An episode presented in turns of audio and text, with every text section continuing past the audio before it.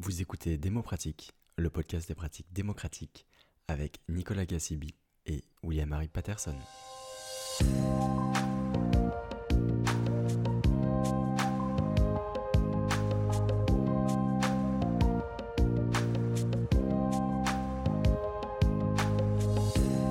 Nous sommes ravis de recevoir Judith Ferrando, co-directrice de l'agence de concertation Mission Publique et cofondatrice de l'Institut de la concertation et de la participation citoyenne. Judith, tu es également docteur en sociologie. Bonjour. Est-ce que tu peux nous raconter ton parcours et comment tu en es arrivé à travailler sur la démocratie? Bonjour Nicolas et bonjour William merci aussi de me recevoir pour votre podcast. Alors, euh, comment je suis tombée dedans? C'est ça la question.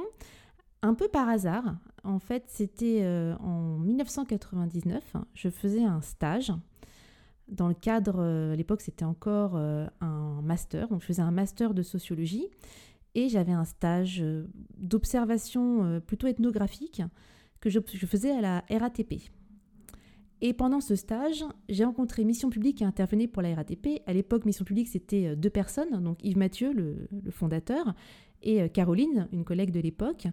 Et il n'y avait pas de locaux, enfin ça j'ai découvert ça un peu plus tard. Je les ai vus intervenir avec des agents de la RATP pour parler des questions d'insécurité. Et pour moi, ça a été euh, un vrai étonnement de voir que pour euh, résoudre des problèmes d'intérêt collectif, on avait besoin de tiers. Pour libérer la parole et pour amener des agents au début euh, hyper remontés contre les voyageurs qui commettaient des insécurités, contre les jeunes qui traînaient dans les gares, eh bien, ces agents-là, ils avaient besoin d'être accompagnés dans leur réflexion collective pour dépasser un moment euh, juste euh, d'ultra-énervement, de pensée assez répressive, pour aller vers euh, une interrogation sur comment ils pouvaient trouver ensemble des solutions, et avec les voyageurs et avec les usagers des gares, aux questions d'insécurité. Donc ça m'a fasciné pendant ce stage, cette rencontre, cette capacité qu'avaient Yves et Mathieu à accueillir de manière hyper bienveillante des propos parfois très durs et à les transformer en autre chose. Euh, donc cette maïotique, j'appellerais ça comme ça maintenant, mais à l'époque je ne connaissais pas le mot. Donc cet art d'aider les gens à coucher des idées. Euh, voilà, donc une vraie révélation, une belle rencontre. Et donc à la fin de mon stage euh, en août, ils m'ont dit, mais ça, ça te dirait l'an prochain, pendant ton année de DEA, de suivre cette démarche jusqu'à son aboutissement en faisant un stage à mission publique? Donc voilà comment j'ai rencontré mission publique. Donc tu nous as dit que tu, as, tu es arrivé à mission publique à la fin des années 90, début des années 2000. Il me semble que c'est à partir de 2002 que tu as commencé à travailler en mission publique. Tu es ce qu'on appelle une professionnelle de la démocratie participative. Première question, pour toi, qu'est-ce que c'est qu'être une, professionnelle de la démocratie participative? Quelles sont les difficultés du métier et quelles sont les joies du métier? Alors, être une professionnelle de la démocratie participative, ben, j'aime bien en fait la définition de la sociologie euh, des professions. En fait, être une professionnelle, c'est vivre par et pour. Et euh, je pourrais dire, effectivement, depuis euh, un peu plus de 20 ans maintenant, je vis la démocratie participative. C'est ce qui me permet d'avoir euh, un salaire à la fin du mois.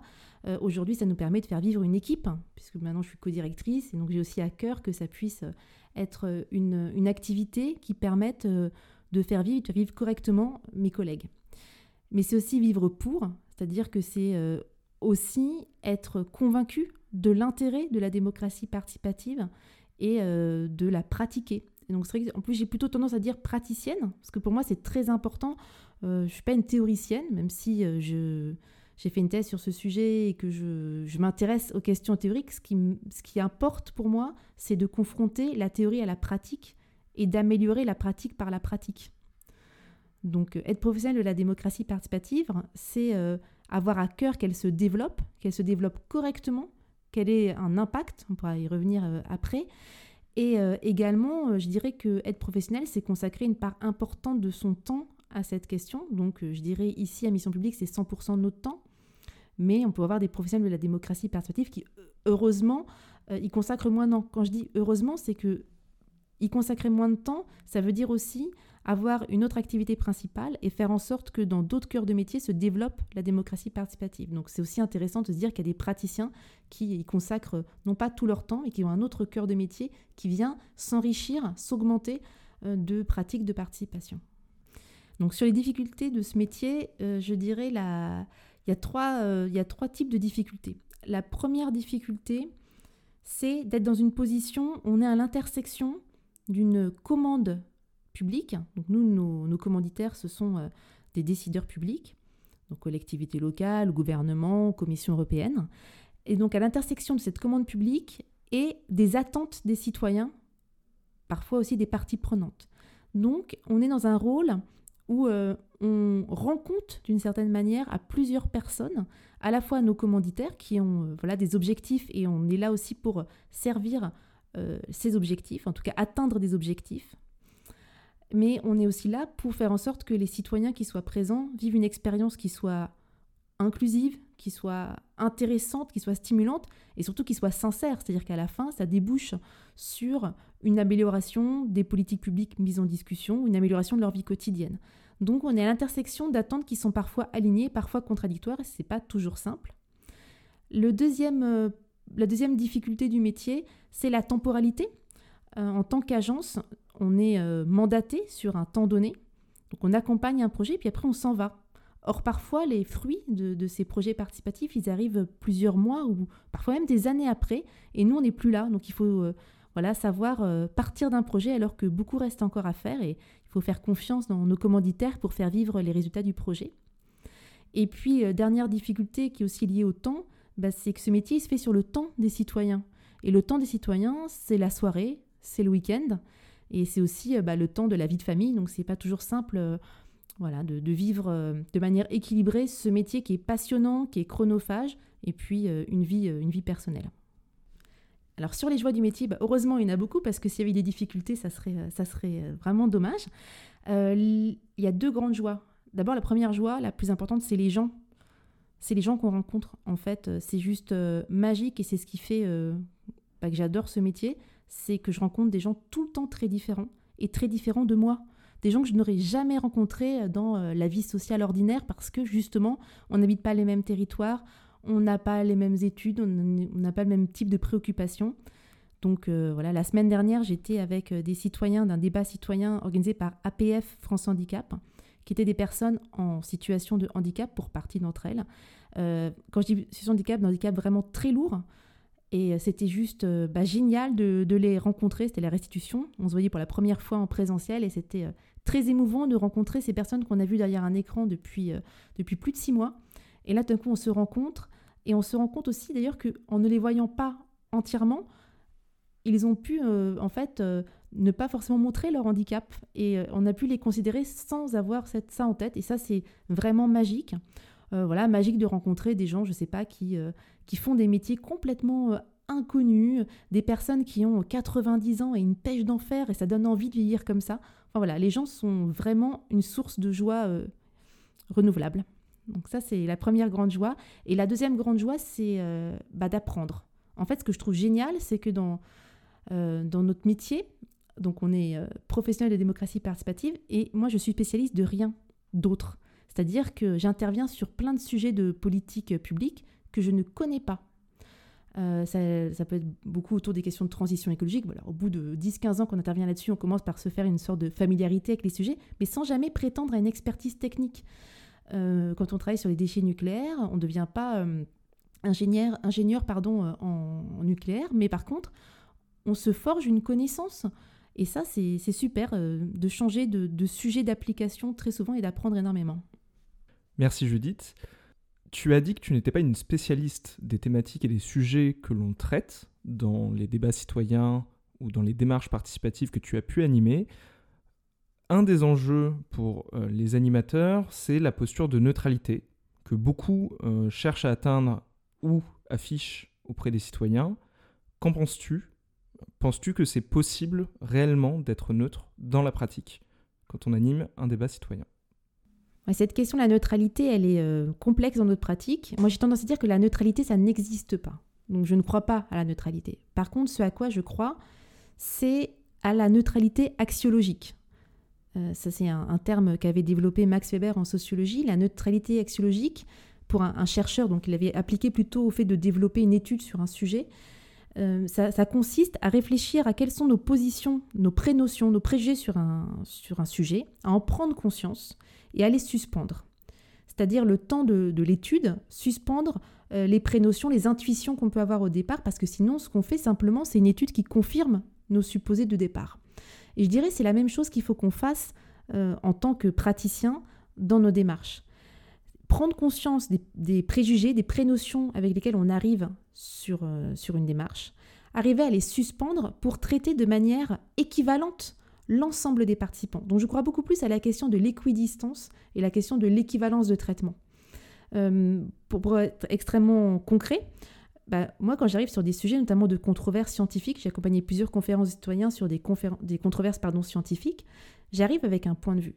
Ce point de vue, il n'est pas une opinion informée, il est un ensemble de préjugés, voire d'idéologies qui sont liées à mes propres convictions politiques. Et donc j'essaie d'en prendre conscience et de neutraliser ces convictions. Euh, dit autrement, je me rappelle par exemple j'ai travaillé sur la question euh, des euh, ondes électromagnétiques et d'antennes relais. Pour moi, dans ma vision un peu simpliste un peu idéologique, il y avait des bons et des méchants. Et donc j'ai fait en sorte, dans mon animation, de m'astreindre à traiter vraiment de manière aussi, on va dire, cordiale, bienveillante, l'ensemble des participants, quand bien même pour moi certains euh, étaient euh, de meilleure foi que d'autres. Et en fait, en faisant ça, d'abord j'ai pris conscience que moi-même j'étais très très loin d'être neutre et que ça se répercute, ça pouvait facilement se répercuter dans ma manière d'être, beaucoup plus chaleureuse avec certains, euh, beaucoup plus méfiante avec d'autres et donc titillant plus en posant les questions. Et qu'en fait c'était injuste parce que si je fais ça, je ne donne pas la même chance de peser dans la discussion aux uns et aux autres, dans la discussion délibérative. Et donc, euh, j'ai pris conscience de ça et j'ai travaillé sur mes propres prénotions. C'est quelque chose que j'essaie de faire dans chacune de mes démarches. Pour autant, des fois, on a des, euh, acteurs qui n'ont pas les mêmes capacités d'influence sur un sujet. Et là, c'est important de donner ce que Marion Carrel appelle des artifices d'égalité, c'est-à-dire des euh, techniques d'animation qui permettent de mettre chacun à égalité dans la mise en discussion et faire en sorte que ceux qui sont les plus connaisseurs ou qui ont plus de moyens n'écrasent pas les autres. Donc ça, ça passe par des artifices d'égalité, ça passe par le fait d'apporter une information, par exemple, contradictoire sur les sujets, euh, et d'imposer aussi aux acteurs qui sont censés être informés, voire même à des professionnels, d'écouter la même information que des citoyens profanes. Donc voilà, c'est un travail pour essayer de mettre tout le monde sur un pied d'égalité dans un monde qui est un monde de rapport de force. Et alors, en tant que professionnel de la participation citoyenne qui cherche à neutraliser euh, son point de vue personnel, est-ce que le contexte et l'actualité euh, peut influencer ton regard sur la participation? Je m'explique, on est euh, actuellement dans une période où on peut avoir une impression de contradiction entre des injonctions différentes, avec des politiques plus restrictives, plus liberticides, voire que certains qualifient d'autoritaires à un échelon central, et en même temps un développement une incitation à la participation citoyenne, notamment au niveau local. Euh, quel est ton ressenti sur ce contexte un peu ambivalent en France en ce moment? Déjà, je voudrais lever une ambiguïté. Quand je parlais de neutralité, c'est dans la neutralité dans l'animation de ces démarches. Pour autant, je ne suis pas neutre par rapport à ce que j'attends de ces démarches. Pour moi, les démarches de démocratie participative ou de participation citoyenne, elles doivent concourir à une société qui est plus démocratique, c'est-à-dire une société dans laquelle la démocratie, elle est plus plus continue, c'est pas simplement l'acte de voter dont, on voit d'ailleurs euh, toute la désaffection. Une démocratie qui est plus inclusive, c'est-à-dire qui permet aussi à ceux qui peuvent pas voter euh, ou qui n'ont plus du tout envie de se reconnaître dans ce mode-là, de participer au choix collectif. Et enfin, une démocratie qui soit plus expressive, c'est-à-dire qui soit pas simplement je vote pour un tel ou pour un tel ou je dis oui ou non. Donc ça, c'est le premier point. Et deuxièmement, pour moi, la démocratie participative ou une démocratisation de nos processus euh, décisionnels, c'est la seule solution pour réussir les transitions qui font, dans lesquelles on fait face, notamment la transition écologique. On pourra y revenir euh, si, si, tu veux. Enfin, c'est ça ou c'est euh, la dictature. C'est aussi une possibilité, évidemment, mais c'est pas forcément celle que je porte. Donc, je voulais juste revenir à cette question de neutralité. Maintenant, sur quel regard sur la situation actuelle? Bah, C'est vrai que c'est très ambivalent ce qui est en train de se passer, avec à, la fois ces, ces, dernières années qui ont été marquées par on parle notamment la, pandémie pendant laquelle on a mis sous cloche euh, beaucoup de dispositifs participatifs, pendant lequel il y a eu un recul euh, en partie du droit de l'environnement euh, et en même temps le droit de la participation qui, lui, plutôt s'enrichit. Donc il y a des choses assez différentes qu'on peut, qu'on peut voir. On voit aussi qu'il y a eu une forme de déni parfois d'un certain dialogue entre l'État central et les collectivités, donc un État plutôt un central plutôt euh, plus euh, directif hein, qu'auparavant, euh, un sentiment effectivement de ne pas être assez associé et écouté, et en même temps le déploiement de dispositifs de concertation à l'échelle nationale à une échelle inédite, comme par exemple la Convention citoyenne pour le climat. Donc tout ça, ce sont quand même des signaux assez ambivalents. Euh, si je suis pessimiste, je peux me dire plein de choses. Je peux me dire, et, je me le dis, euh, d'une part, c'est pas parce qu'on met en place des dispositifs de concertation aussi bien euh, pensés et rodés sur un plan méthodologique soit-il, qu'ils ont un impact réel sur les décisions et qui permettent de faire un changement réel des politiques publiques et notamment un, changement qui permet d'affronter justement ces enjeux de transition écologique ou des grands enjeux qu'on a aujourd'hui dans la société, le creusement des inégalités sociales par exemple. Donc, c'est pas parce que ça existe que ça, que ça a un effet transformateur. Euh, autre point, euh, on est dans un effet de mode où euh, toutes les collectivités veulent mettre en place de la concertation. Et pour autant, on reste dans une rhétorique de l'expérimentation. On n'est pas dans la transformation de la gouvernance ou du mode de gouvernement des décisions. On est dans l'expérimentation, dans l'enrichissement. Alors, quand c'est le cas, c'est déjà très bien, mais c'est pas toujours le cas. Et par ailleurs, c'est pas toujours sur les bons sujets. Donc on continue à concerter à partir des sujets pensés par euh, la technostructure, donc les élus et euh, les techniciens, et pas pensés par, à partir des aspirations des citoyens. Donc je trouve qu'il y a encore un décalage qui est assez fort et qui ne suffit pas de multiplier les dispositifs participatifs pour que ça change la vie des gens. Or c'est l'enjeu, c'est que ça change la vie des gens. Euh, donc voilà, je suis. Ça, c'est l'aspect pessimiste. L'aspect optimiste, c'est que je trouve qu'on on a abouti aussi à une fin de cycle. C'est-à-dire que, par exemple, euh, et là c'est vraiment ce que je vis, c'est que depuis qu'il y a eu la Convention citoyenne, qui a été si médiatisée, jamais un dispositif participatif n'a été médiatisé de cette manière-là. En fait, j'ai plus fait une seule démarche depuis où les citoyens ne me disent pas Ah, on veut pas que ça finisse comme la Convention citoyenne pour le climat. Et il me dit ça, sachant pas du tout que j'ai été une animatrice de la Convention citoyenne pour le climat, mais qu'ils aient une vision juste ou une vision erronée de ce qu'a été la Convention, en tout cas, je pense qu'aujourd'hui, les citoyens sont beaucoup plus exigeants sur la reddition de comptes, sur l'impact sur la décision qu'ils ne l'étaient précédemment. Et en fait, cette euh, exigence euh, démocratique plus forte fait du bien à la démocratie, met sous pression utilement euh, les exercices de démocratie participative. Merci Judith pour tout ça. J'ai plusieurs réactions par rapport à ce que tu viens de dire. Premièrement, quand tu parlais de la démocratie participative comme étant la seule solution pour la transition écologique, ça me rappelle une expérience que j'avais vécue. À un moment donné, Ouzbek Erika, qui est un magazine, avait réalisé un tribunal des générations futures. Et il se pose cette question faut-il une démocratie ou une dictature euh, pour sauver la planète? Et il s'avère que c'était l'historien qui pouvait décider euh, de choisir la dictature ou la démocratie. Et le résultat était la dictature. Euh, plutôt que la démocratie, partant du constat qu'au final, ça ne marchait pas la démocratie pour ça. C'est pas forcément ma position, mais donc j'aimerais bien savoir, pour toi, est-ce que déjà il est possible de rendre l'historien compétent sur des sujets aussi techniques? Ce qui n'est pas forcément l'avis de tout le monde. Pour certains, c'est pas possible. Qu'est-ce que tu en penses toi? Comment est-ce que vous faites pour rendre l'historien compétent là-dessus? Autre question sur les impacts.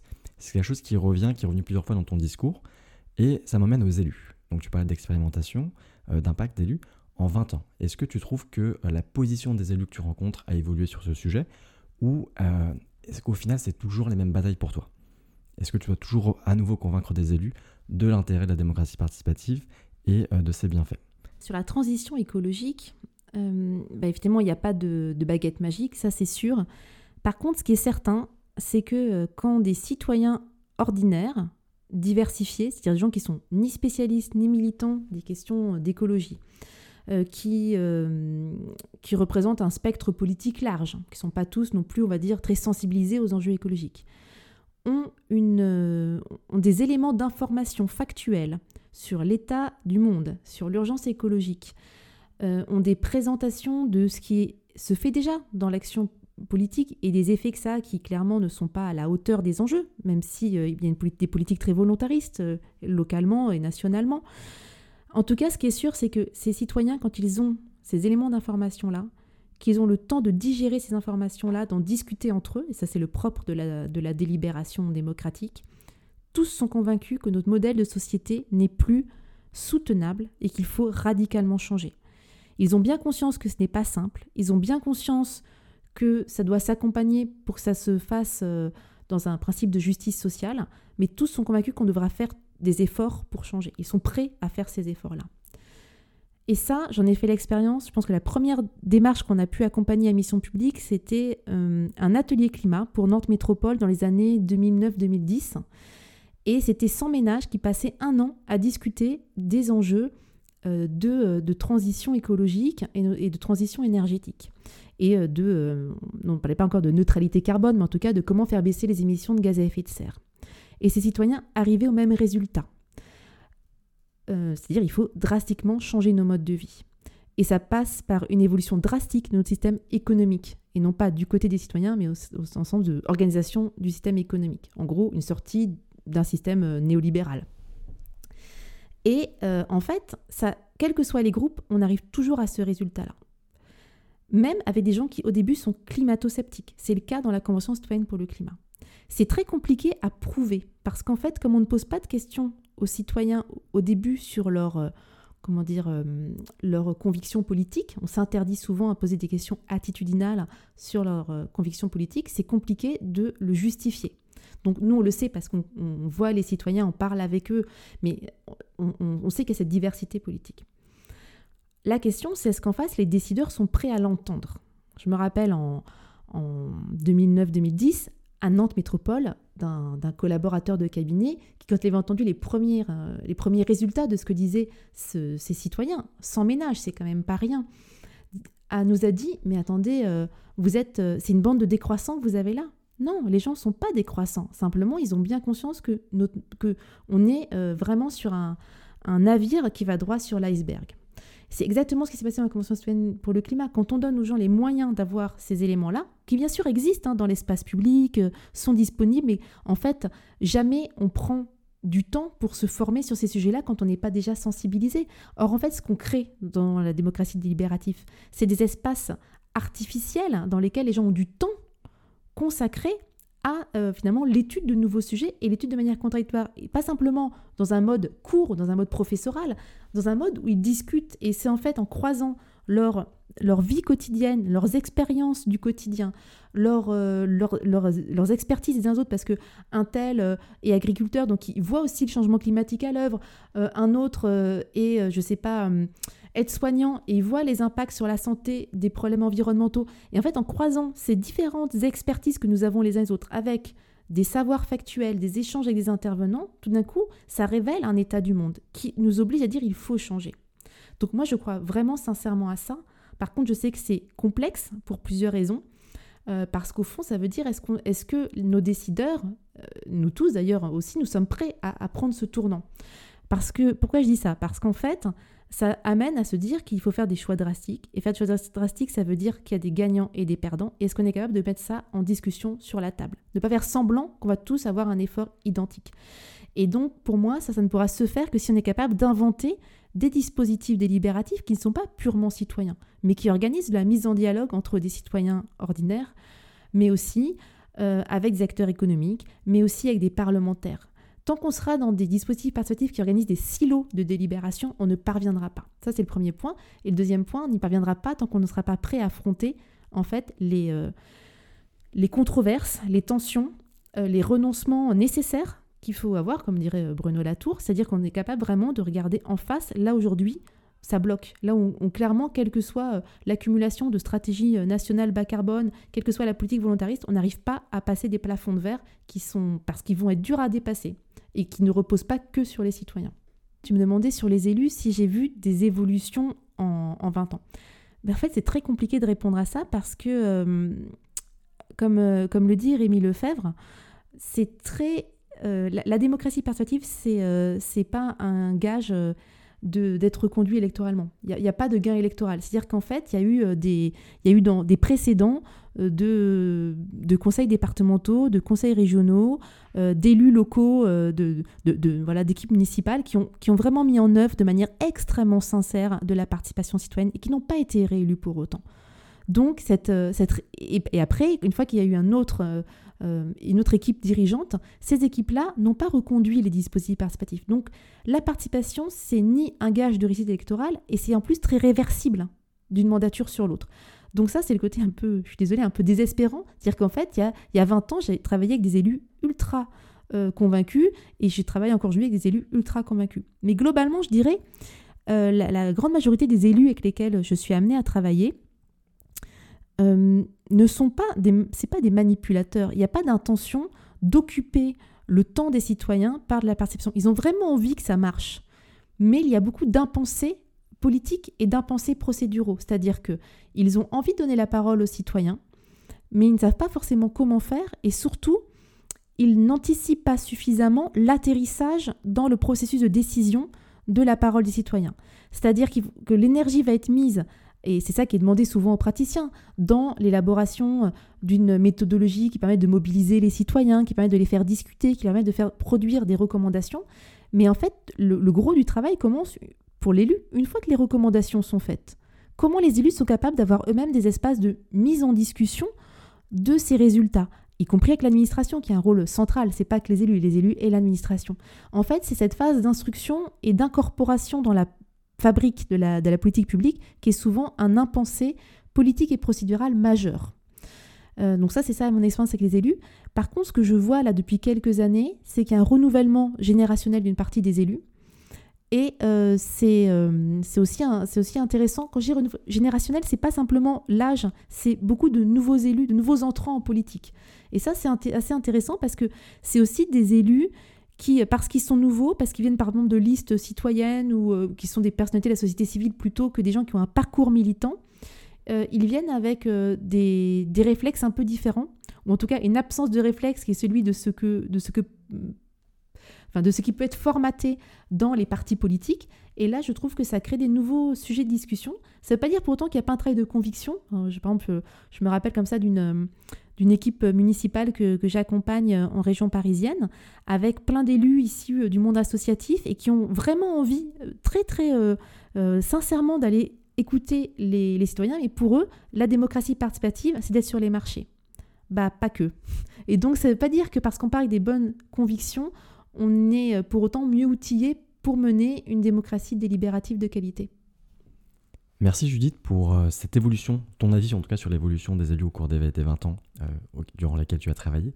Pareil, sur ces 20 ans, quels sont les trois éléments qui t'ont le plus marqué concernant la participation citoyenne et ta carrière de praticienne? Les trois éléments qui m'ont le plus marqué. Alors il y en a un, je l'ai un peu cité, donc voilà, ça sera mon bonus, mais je ne vais pas trop le développer, c'est l'importance des impensés. C'est-à-dire plus que de la manipulation, plus euh, que euh, euh, des, grossières erreurs, beaucoup, beaucoup d'impensés politiques et procéduraux. Ça, c'est vraiment ce qui me marque. Mais les autres éléments qui m'ont beaucoup marqué, le premier, c'est le fait qu'en fait, la participation citoyenne, qui pendant longtemps a été cantonnée à une réflexion sur le local, hein, notamment en France avec par exemple les conseils de quartier, en fait, on se rend compte que ça marche à n'importe quelle échelle. C'est-à-dire que je dis souvent bah, à problème global, euh, participation globale, c'est-à-dire qu'on peut organiser vraiment une démarche de, concertation, de dialogue citoyen à l'échelle planétaire et euh, créer de la commune humanité entre les citoyens qui participent. Et donc ça, c'est vraiment merveilleux. Je vais te donner un exemple. En ce moment, on accompagne des panels citoyens européens dans le cadre de l'initiative qui a été lancée par les trois institutions européennes qui s'appelle la conférence sur l'avenir de l'Europe. Donc dans ces panels citoyens, Chacun est composé de 200 citoyens qui viennent des 27 États membres et qui euh, passent trois week-ends à élaborer des recommandations collectives. Donc cette phase-là est finie et maintenant ces recommandations collectives sont discutées avec les députés européens, les députés nationaux et euh, les, les parties prenantes. Ce qui est absolument incroyable, c'est de voir ces citoyens qui, pour certains, prennent pour la première fois l'avion, qui, pour certains, n'étaient jamais sortis de leur pays qui discutent avec des euh, habitants de l'autre bout de l'Europe, dont ils n'avaient même pas, quasiment pas euh, le nom du pays précédemment, par exemple les États baltes, dans les différents États baltes, et en fait ils se rendent compte de ce que ça veut dire être européen. Donc ils arrivent sans être euh, chacun des fervents, des farouches défenseurs de l'Europe, mais en discutant, ils prennent conscience de ce qu'ils ont en commun, non pas euh, au sens civilisation éternelle, au sens destin commun, qu'est-ce qu'on a à vivre ensemble? Et quand on voit en ce moment le drame qu'on vit avec l'Ukraine, ils se disent mais quelle chance on a de pouvoir euh, être jusque-là dans, un état, dans des états de droit qui sont relativement protecteurs? Et comment on peut faire en sorte que ça puisse aussi bénéficier aux autres pays hors de l'Europe, voire aux pays en Europe dont l'état de droit est menacé? Et donc là, tout d'un coup, ils prennent conscience de ce que être européen peut vouloir dire et de ce qu'on peut attendre d'un projet européen. Et en ça, ils sont capables aussi de renouveler le projet européen en, mettant au cœur les aspirations qu'ils ont pour une Europe, une Europe meilleure pour les gens. Donc voilà, ça c'était un exemple que je voulais donner. Donc je trouve ça vraiment merveilleux qu'en 20 ans, on ait pu faire la preuve que la démocratie, c'est pas simplement un enjeu local, c'est aussi euh, un objet qui peut être mis en démocratie délibérative à une échelle plus large. Le deuxième point qui me marque, et vraiment qui me marque toujours, c'est l'absolue capacité des citoyens de mettre le doigt sur les sujets clés. Tu me demandais tout à l'heure euh, comment on fait en sorte de rendre les gens compétents sur le plan technique. Mais moi, je sais pas les rendre compétents sur le plan technique. J'essaie de les rendre conscients de leur légitimité sur le plan politique. C'est tout à fait différent. Euh, je ne leur demande pas de devenir des spécialistes de comment on va réussir la transition. Par contre, euh, écologique par exemple, j'ai besoin qu'ils comprennent quels sont les enjeux politiques qu'il y a derrière les différents choix techniques qui sont devant nous, techniques ou non, les choix sociétaux. Et c'est plutôt en fait de révéler les enjeux politiques qu'il y a derrière euh, la complexité technique ou technologique qu'on met en avant qui me semble important. Et ça, les citoyens sont incroyablement forts pour mettre le doigt, sans être spécialiste des sujets, sur un peu les impensés, les angles noirs, ce qui gêne aux entournures les décideurs, parce que finalement, c'est ce qu'il y a de plus compliqué. Et ça, c'est absolument merveilleux à voir. Euh, même quand on travaille sur les déchets nucléaires, très rapidement, ils ont compris euh, là où il y a du flou. Là où il y a du flou, il y a un loup. Et donc, c'est là qu'ils mettent le doigt. Et je trouve ça absolument génial. Ça marche à chaque fois. Et euh, le dernier point, c'est en fait qu'est-ce qui se passe quand on met ensemble des, des citoyens qui n'ont pas les mêmes points de vue et pas les mêmes intérêts? Et ça produit toujours à la fin une vision qui est altruiste, qui est humaniste. Alors on pourrait dire, bah oui, vous avez mis ensemble que des gens de gauche. Ça peut nous poser hein, parce que des fois, peut-être que, euh, et c'est sans doute le, cas, on n'arrive pas à attirer des personnes qui ne croient pas à la discussion avec l'autre. Euh, et ça, c'est un défi pour nous. Mais il n'empêche que même quand on a des groupes dans lesquels arrivent avec, des gens arrivent avec des propos hyper remontés euh, sur l'autre, des propos un peu racistes, je dis un peu racistes quand c'est des propos vraiment très racistes, très idéologiquement construits, c'est beaucoup plus difficile de les faire changer. Mais il y a des gens qui viennent parce qu'ils ont un sentiment de peur, de peur de l'autre, de, sentiment de déclassement. Et le fait de rencontrer des gens très différents avec qui ils n'auraient jamais cru pouvoir parler, d'entendre des situations, de prendre conscience de ce que vit l'autre, ça produit des points de vue beaucoup plus à l'écoute d'autrui, beaucoup plus empathiques et beaucoup plus altruistes. Et ça, je trouve que c'est assez magique. Ce qui fait quand on me demande, est-ce que tu penses que tous les sujets peuvent être mis en délibération, y compris euh, la peine de mort et l'avortement? Bah, J'ai envie de dire oui, je crois que oui. Et je crois que si on ne croit pas ça, non seulement il ne faut pas faire des libérations, mais il faut arrêter euh, de donner le droit de vote à tout le monde. Donc il faut aller au bout de ce qu'on croit ou pas, si on croit ou pas en l'autre. Voilà. J'étais en train de relire mes notes et euh, je vois que tu as parlé de beaucoup d'émotions en fait, sans forcément le, savoir.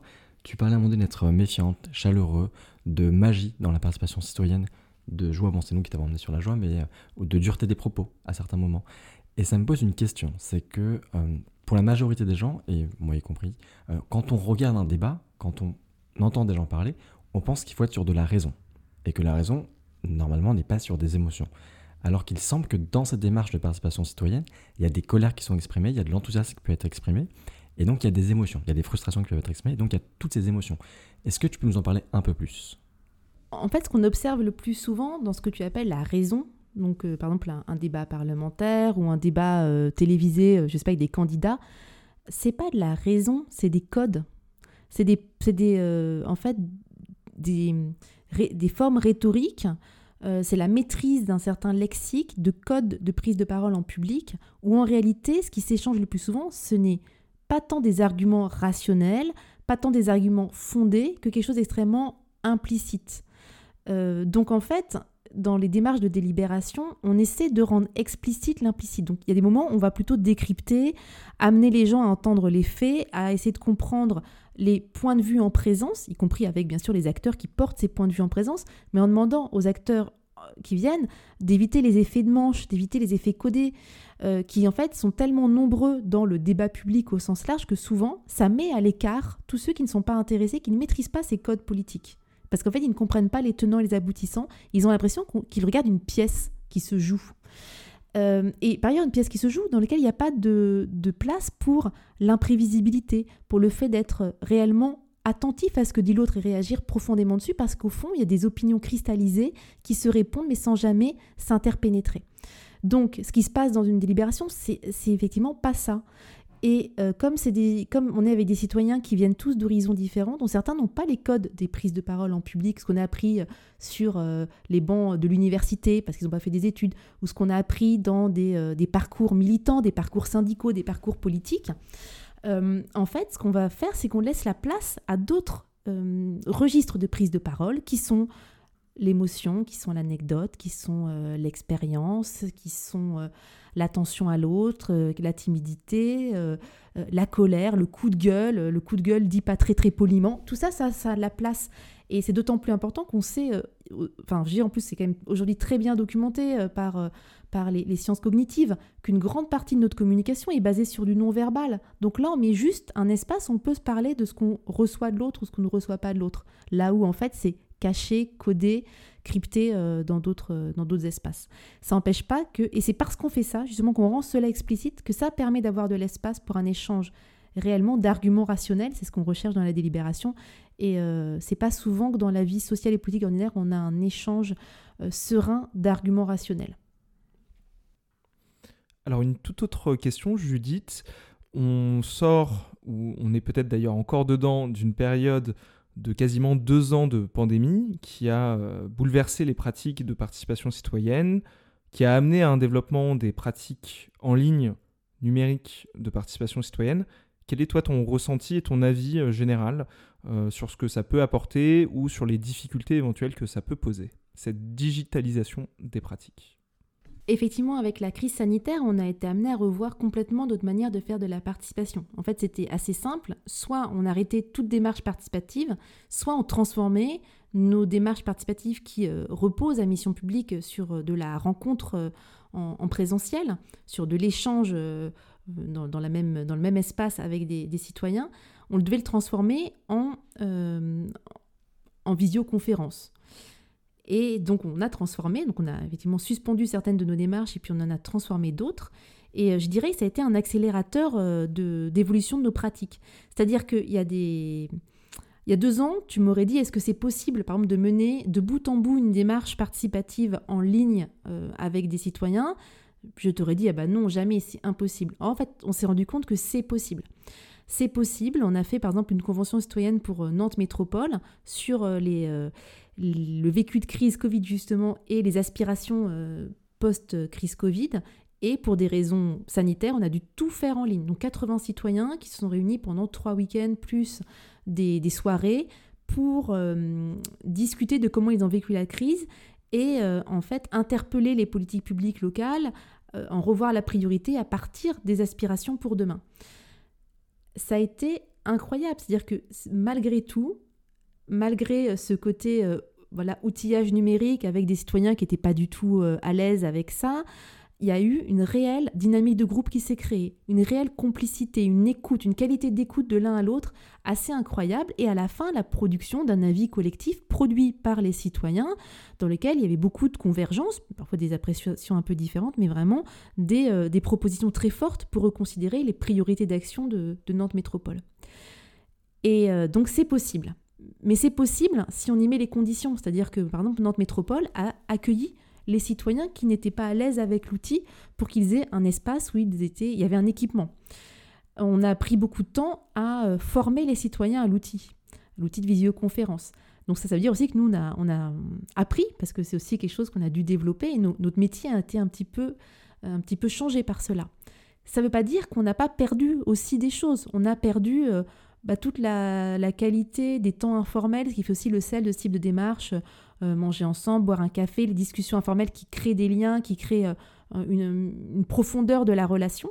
Mais pour autant, on arrive à produire un avis délibératif. Donc on n'est pas obligé de suspendre la démocratie pendant euh, ces périodes sanitaires, et au contraire, les, citoyens avaient plus que jamais besoin de se parler, d'être en lien, puisque pour certains, par exemple, on avait dans les, les, citoyens un citoyen qui était gérant de discothèque, euh, il était dans un désœuvrement total et ça l'a vraiment aidé à bah, garder le moral, à avoir de l'échange avec d'autres, à pouvoir faire entendre sa voix. Donc euh, ça a été très important et je pense que ça, au-delà du fait que ça a accéléré nous notre propre euh, voilà, maîtrise de ces, de ces outils-là, ça a aussi accéléré notre vision de la, de la démocratie numérique ou des outils numériques. C'est qu'on avait jusque-là, je pense, collectivement trop tendance à penser que le numérique, c'était du numérique asynchrone. C'était une plateforme de consultation. Et on s'est rendu compte que entre le présentiel et le numérique euh, individuel et, euh, et, asynchrone, il y avait du numérique synchrone et collectif. Et pour moi, là, il y a un enrichissement des gammes de notre capacité d'action qui, est très intéressante. Pour moi, il y a quand même aussi un biais malgré tout ce que ça apporte, que je vous ai dit là, un des biais, c'est que, par exemple, pour faire écrire des participants un avis, quand on est autour d'une table, qui a du papier, qui a une matérialité, c'est beaucoup plus simple. Là, quand on est en ligne, et malgré des outils, je ne sais pas, de, de documents partagés en ligne, etc., en fait, ça donne beaucoup plus de poids aux facilitateurs. Donc en fait, là où notre travail, c'est de rendre puissants les collectifs de citoyens, là, il y a une reprise en main en partie par l'animateur pour aider à coucher le, groupe, mais je dirais qu'il y a une place de l'animateur qui est encore plus importante qu'en présentiel.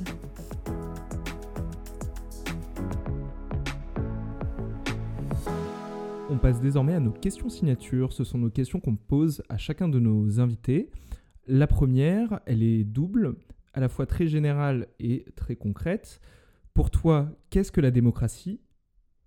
Et dans le même temps, est-ce que tu peux nous raconter une anecdote qui t'a particulièrement marqué, bouleversé, fait réfléchir sur tes pratiques démocratiques depuis que tu exerces? Alors définir la démocratie, c'est compliqué. Bah, la démocratie, c'est le pouvoir au peuple. Et donc je dirais, le propre de la démocratie, c'est d'être un objet qui est tout le temps en équilibre instable, et tant mieux.